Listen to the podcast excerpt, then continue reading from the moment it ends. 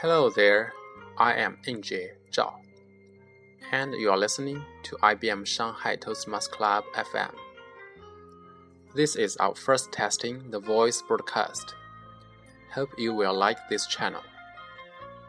We will hold a joint meeting with iGrow Toastmasters Club on January 7th from 1814 to 2014 p.m. Welcome to join us and enjoy our new officer team installation session.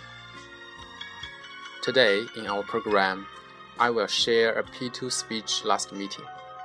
The author is Catherine Du.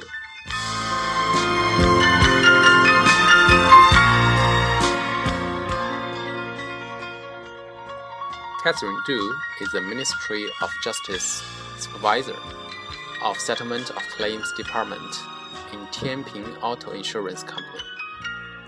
She is also a new member and will devote to our new SAA team. Here comes her P2 speech. Good Mother.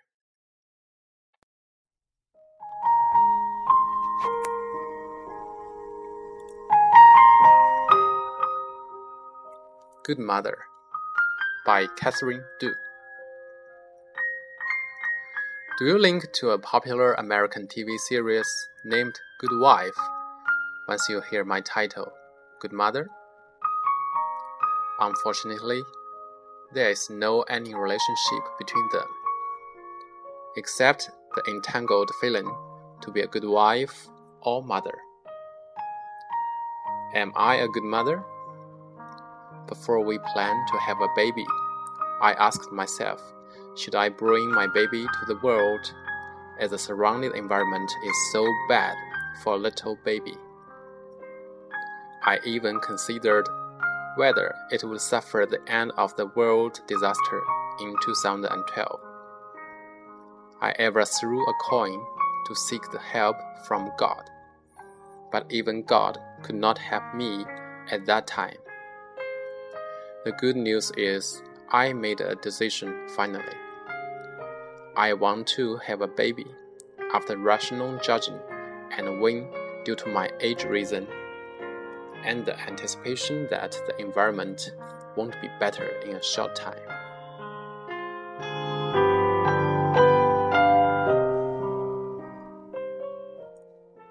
Am I a good mother? Can I be a good mother? During my pregnancy, I asked myself. These questions stung me more and more strongly when my baby's birthday was getting closer and closer. I asked these questions over and over again to my husband in order to get a positive answer to pacify my uneasy mood. In fact, it is more important for a pregnant woman to keep good mood than eat nutritious food. A pregnant woman should control weight nowadays. However, unstable hormone of pregnant women influence mood negatively. I am still missing the days when my husband and I were working in the park every night after dinner. That was my psychological time when I chatted with my husband about good things and bad things. Am I a good mother? When I became a new mother, I asked myself. In my opinion, to a new mother, the biggest challenge is all kinds of inadaptation to be a mother. And the main inadaptation is the losing control of my life. As my baby is the center of my life, however, she was almost out of control before one year old. So did my life. The basic things, like eating and sleeping, were all out of control.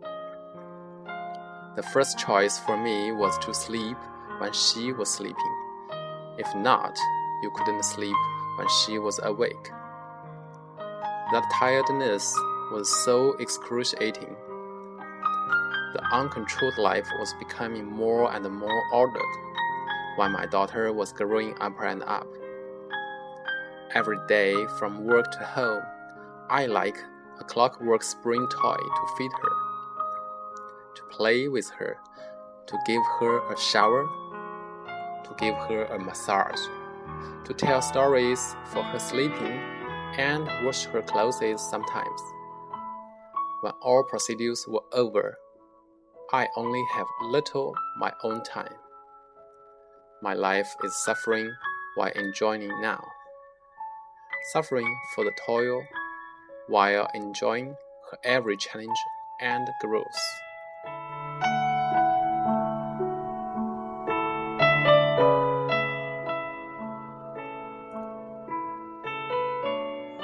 Am I a good mother?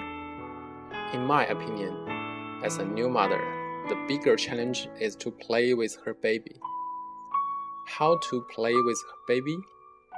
You have to play with imagination and creativity. Especially when I had played with her creatively first time. She was eager to play with me again, but I would feel afraid to disappoint her. I had taken her there and here with my parents or husband.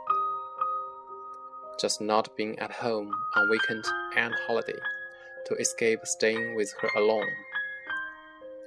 I had been afraid I couldn't play with her well, and I couldn't play something to make her get some knowledge or some useful things. Until this summer, when she went back to my hometown with my parents. During the separated two months, when we had a video chat, she said she was missing me, even cried to say she wanted to go back to Shanghai home. This chat made me understand that she just needed my sincere company. Those demands on games knowledge and skill content just are my surmises. When she went back to Shanghai, I started to take her go outside myself and play with her with no demands. On the contrary, we had more fun and creativity. Once she wanted a Mickey sunglasses, same as her little sisters. My husband, she, and I made it about ourselves together drew a Mickey on paper board, cut with scissors, and paste on the old sunglasses. We all enjoyed the process.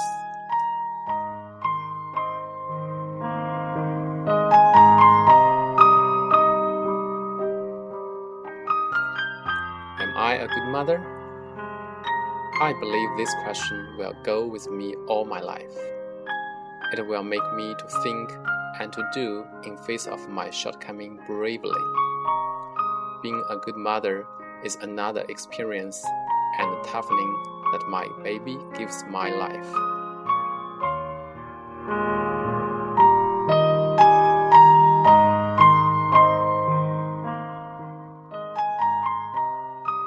That is today's program from IBM Shanghai Toastmasters Club FM. Thank you for listening. Our next meeting is a special meeting held with iGrow Toastmasters Club on January 7th from 1840 to 2040 p.m. Look forward to your participation. I'm Injie Zhao. Enjoy the rest of your days.